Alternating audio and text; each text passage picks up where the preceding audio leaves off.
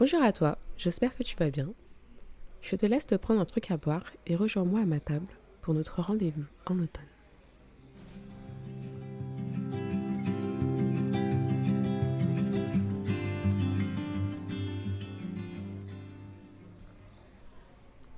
En cette fin d'année, on parle beaucoup de bilan, de nouvelles résolutions ou de récap annuel. C'est le moment de l'année où on remet les comptes à zéro pour repartir du bon pied.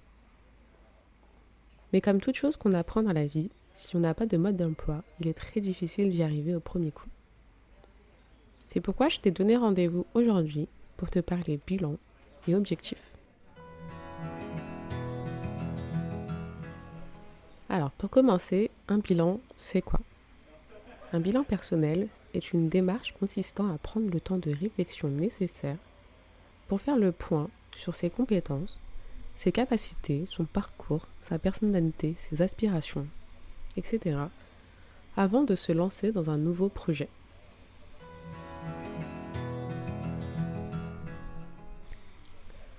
Et pourquoi faire un bilan?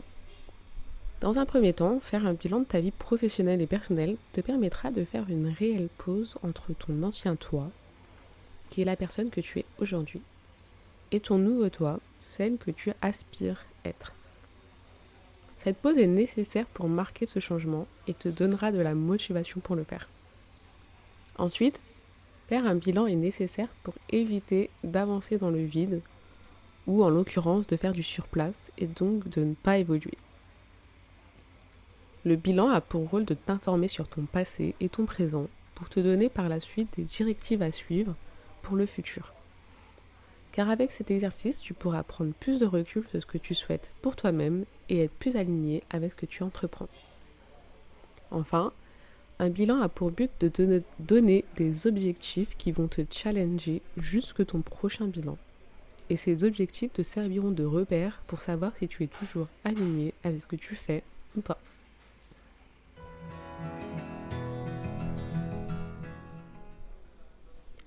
Maintenant, on se demande quand le faire.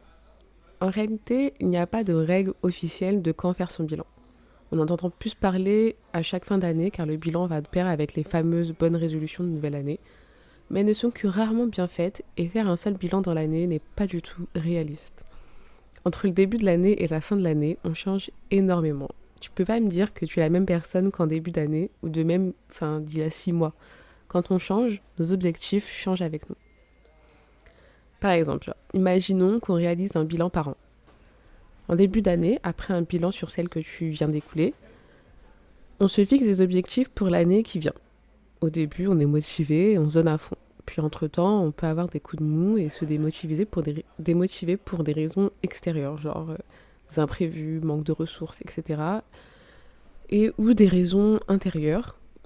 Euh, par exemple, tu n'es plus en phase avec tes objectifs, euh, l'impression de ne pas avancer. Du coup, arrivé à la fin de l'année, on se félicitera pour les objectifs que l'on aura atteints, s'il y en a, mais on se sentira frustré pour ceux qu'on n'a pas réalisés. On essaiera en vain de les atteindre l'année d'après pour essayer un peu de rattraper ce qu'on a raté, presque par ego pour prouver qu'on peut le faire, même si au fond, euh, ils sont peut-être plus en phase avec nous-mêmes. Et on recommence la boucle, un réel cercle vicieux. C'est d'ailleurs pour ça qu'on voit apparaître sur les réseaux sociaux des mouvements de zéro zéro résolution en fait en fin d'année. En tout cas, euh, un bilan se fait pour moi à chaque fois que tu ressens le besoin. C'est-à-dire qu'à chaque fois que tu te sens démotivé, quand tu es euh, as atteint certains de tes objectifs, ou quand tu ne sais plus trop où tu vas, ou quand tu te rends compte que ce que tu fais euh, n'a vraiment plus de sens pour toi, c'est vraiment le signe de faire un bilan. Cela te permettra de ne pas perdre de temps et d'énergie à courir derrière les objectifs que finalement tu n'as plus trop envie d'attendre en fait. Il ne faut surtout pas culpabiliser pour ça. Les objectifs, comme je t'ai dit, ça change, ça évolue dans le temps. Il n'y a donc aucun mal à raligner ces objectifs. C'est même totalement normal d'avoir ces changements. Moi, par exemple, je fais un bilan tous les deux mois parce que je suis quelqu'un qui se démotive très vite. Et si je me laisse beaucoup de temps pour faire certaines choses, je les ferai jamais. Cette méthode me donne assez de temps pour savoir si j'ai l'objectif, si l'objectif pardon, que je me suis fixé me convient ou pas, et donc par la suite la possibilité de réajuster mes prochains objectifs. C'est un rythme que j'ai choisi personnellement en me basant sur ma personnalité. Maintenant, à toi de trouver ton rythme, de t'écouter et quand tu le sauras, engage-toi vraiment envers toi-même pour le faire. À titre personnel, je me suis engagée à le faire tous les deux mois dans un café spécifique à Paris dans, dans lequel je m'y rends spécialement que pour ça. C'est un rendez-vous que je me suis fixé avec moi-même. Maintenant, si tu ne sais vraiment pas quand commencer et à quel rythme, pas de panique. Commence à en faire un maintenant et programme le prochain dans six mois. Genre deux bilans dans l'année, c'est le minimum.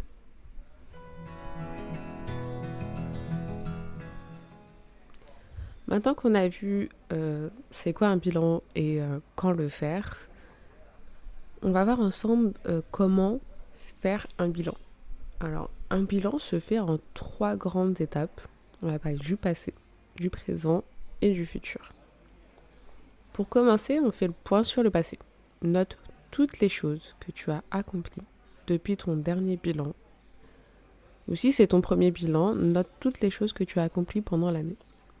Note vraiment toutes les choses, même minimes, que tu as accomplies. Dans cette étape, l'idée c'est de rassembler toutes les choses positives que tu as vécues pour te faire réaliser toutes les choses dont tu es capable et donc de te féliciter pour ce que tu as accompli. Une fois que c'est fait, je peux te le dire, bravo à toi. Tu mérites tout ce que tu as accompli. Prends vraiment ce moment pour savourer tes réussites. C'est pas toujours facile, mais tu l'as fait et c'est génial. Tu peux être fier de toi. Maintenant, à travers toutes tes réussites, note pour chacun les aspects positifs, c'est-à-dire tout ce que tu as apprécié faire pour atteindre ton objectif, la manière dont tu as réussi à le faire, que tu as ressenti quand tu l'as réalisé, ce que ça t'a apporté en plus de réaliser certains de tes objectifs. Et ensuite, note les aspects négatifs, ce que tu as pas aimé faire, les difficultés que tu as rencontrées, les pensées négatives que tu aurais pu avoir. Dans cet exercice, les aspects positifs sont là pour te rappeler le bonheur d'atteindre ces objectifs et te motiver pour en atteindre d'autres. Elles sont là pour te montrer ce dont tu es capable et te prouver l'intérêt de réaliser ces objectifs. Les aspects négatifs, eux, ont le rôle de te montrer que malgré les difficultés, tu les as surmontées et tu as réussi. Déjà, bravo à toi. C'est juste incroyable de ta part. Ils sont là aussi pour éviter de retomber sur certains points négatifs lors de tes prochains projets. Par exemple, tu vas peut-être essayer de mieux t'organiser ou déléguer certaines choses dans ton projet ou tu vas essayer de t'y prendre d'une autre manière. Ça, c'était le premier point. Du coup, dans un second temps, on va vers le point sur le présent. Pour cette partie-là, prends le temps d'écrire dans quel état d'esprit tu es. Comment tu te sens Comment va ta vie professionnelle et personnelle Fais le point sur ton entourage, ton espace de vie. Note les bonnes choses comme les mauvaises sans porter de jugement. Note-les tout simplement. Et sois le plus sincère envers toi-même. Rien ne sert de cacher certains aspects. Il n'y a que toi qui liras ce que tu écris. Puis écris ce que tu voudrais changer, améliorer garder dans ta vie. Cet exercice t'indique ton point de départ. Il sera un repère dans ton chemin vers tes objectifs. En gros, c'est ton point de comparaison lors de ton prochain bilan pour évaluer plus simplement ta progression. Cet exercice t'aide également à faire le point sur ce que tu veux aujourd'hui et donc de faire le premier pas vers le changement. Enfin, on passe au futur. Dans cette partie, on retrouve, trois étapes. La première est de noter tout ce que tu veux ajouter, changer et améliorer dans ta vie. Note tout simplement tes idées les unes à la suite des autres. Puis, essaye de les rassembler en de plus grandes étapes pour avoir des objectifs communs. Par exemple, si dans ma liste j'ai manger plus de légumes, faire du sport, ne plus manger dehors, mon objectif commun va être avoir un corps plus sain. Tout simplement. La deuxième étape sera de prioriser tes objectifs. Il faut être honnête avec soi-même. On ne peut pas tout faire en même temps. Surtout plusieurs choses qui nous demandent du temps, de l'énergie et de la patience. Donc à cette étape, demande-toi quels sont les objectifs qui te paraissent les plus importants et les plus urgents. Car c'est ceux-là que tu dois réaliser en premier. Demande-toi tout simplement quels sont les objectifs que tu regretteras beaucoup si tu ne les as pas réalisés avant le prochain bilan. En général, à cette étape, on élimine pas mal d'objectifs qui ne sont pas réellement importants. Les premiers sur ta liste vont être tes principaux objectifs à réaliser. Et parmi les autres, réfléchis à un moyen de le déléguer.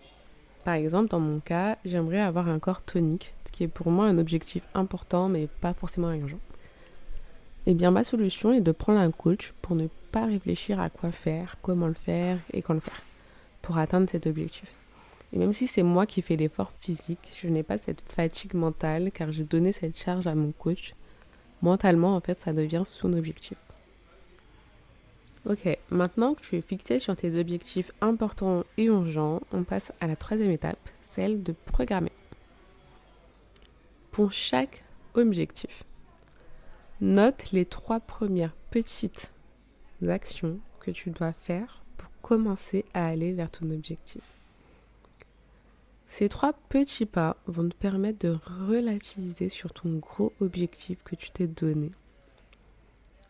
Maintenant, pour chaque petite action, tu vas les programmer dans ton agenda. Et au fur et à mesure, tu ajouteras des petites actions pour te rapprocher au maximum de tes objectifs.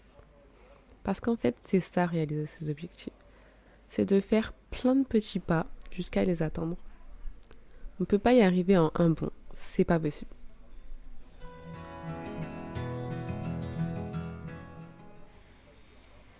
Maintenant, le dernier point à voir ensemble est où faire ce bilan. Cette question, elle a deux sens. Le premier est de savoir dans quel environnement faire son bilan et le second est de savoir sur quel support le faire. Je vais répondre aux deux. Alors, pour la première, il est important d'avoir un espace clair dans lequel tu te sens bien, à l'aise, confortable, car tu auras besoin de te concentrer et de ne pas être distraite ou coupée dans ton bilan.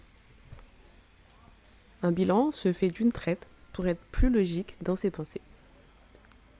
Mets ton téléphone en mode ne pas déranger et programme un moment pour être seul et tranquille. Cet endroit peut être chez toi, dans ta chambre ou ton salon. Il peut être dans un café ou à la bibliothèque. Là où tu te sens bien. Moi, par exemple, j'ai choisi un café spécifique juste pour faire mes bilans. Je voulais que ce soit spécial pour ça. Pour le second sens de la question, à savoir sur quel support faire son bilan, je dirais que c'est propre à chacun. Tu peux utiliser un nouveau carnet spécialement pour ça ou tu peux utiliser des applications sur ton téléphone ou ta tablette. C'est vraiment personnel. Mais l'objectif ici, c'est de n'avoir qu'un seul support qui regroupe tous tes bilans. Moi, j'utilise l'application Notion car elle est accessible sur mon ordinateur, ma tablette et mon téléphone. Je trouve que c'est pratique et simple d'utilisation, mais c'est complètement personnel. Donc si tu utilises autre chose, ça marche tout aussi bien.